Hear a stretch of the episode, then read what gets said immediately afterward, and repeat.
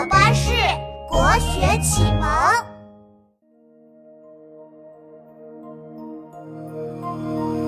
宋代常打仗，朝廷难抵抗，诗人逃亡到远方。有一天，他路过乌江，想起了项羽大英雄。他生前是人中的豪杰，死后也是鬼中的英雄。人们到今天还怀念项羽，只因他不肯偷生退回江东。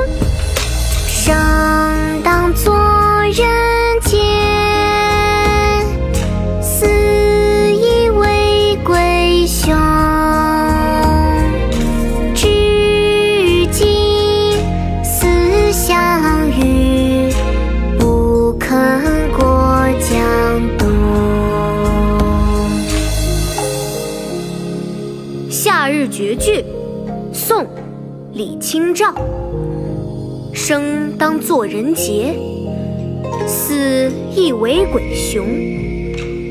至今思项羽，不肯过江东。生当作人杰，死亦为鬼雄。至今思项羽，不肯过江东。生当作人杰，死亦为鬼雄。至今思项羽，不肯过江东。